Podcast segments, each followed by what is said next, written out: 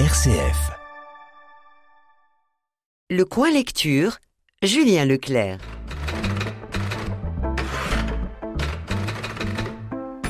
Bonjour Stéphane, et bien entendu pour commencer je vous souhaite une excellente année, ainsi qu'à nos chères auditrices et auditeurs. Euh, pour commencer justement l'année 2022, je vous propose une bande dessinée qui s'appelle Pissette résister à Napoléon et qui est signée Philippe Thiraud et Thomas Verguet. Tout commence à Albano, près de Rome, en 1821. Une femme vient de voir son fils libre dans un songe. Il aurait enfin réussi à fuir Sainte-Hélène et s'apprêterait même à revenir. Oui, cette femme parle de Napoléon, qui au même instant meurt en égrénant ses dernières pensées, des remords, des mystères. Parmi ceux-là, le cœur de Pissette que l'empereur déchu n'a pas réussi à percer. C'est ainsi que s'ouvre le flashback de la relation entre ces deux hommes.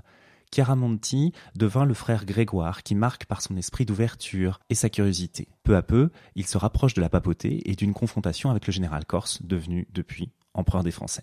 Dans la droite ligne de l'histoire dessinée des éditions Glénat, on suit dans ce volet un épisode marquant de l'histoire pontificale, une relation étrange, tendue et faite d'incompréhension entre ces deux êtres.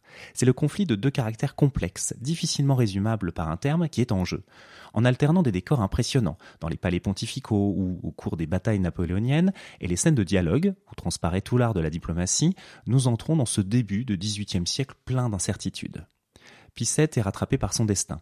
Contrairement à Napoléon, il n'a pas voulu empoigner l'histoire ou le pouvoir. C'est une plus forte intimité qui l'anime. Ces deux hommes ne parviennent donc pas à se comprendre, ni même à s'accepter. C'est alors un combat entre les deux. Les auteurs montrent toutes les ambiguïtés de chacun de ces deux hommes qui se veulent gardiens d'un certain pouvoir. Les dorures impériales, associées à la fureur du visage émacié de Napoléon, côtoient le clair-obscur de la vie papale où Pissette est d'une grande retenue. Ce rythme de couleurs accentue les nombreux moments de tension entre ces deux hommes et bien sûr de confrontation entre leurs pouvoirs. Sans concession, avec précision, les auteurs, Philippe Thiraud au scénario et Thomas Verguet au dessin et à la couleur, nous entraînent dans un moment fort, fait de batailles, de coups de force, de défaites et de déchéances.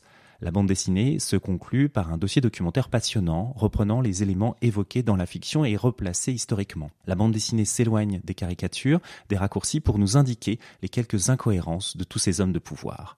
Je vous conseille donc fortement de découvrir Pissette résisté à Napoléon, une bande dessinée de Philippe Thiraud et Thomas Verguet, publiée dans la collection Un pape dans l'histoire par les éditions Glénat au prix de 15,50 euros.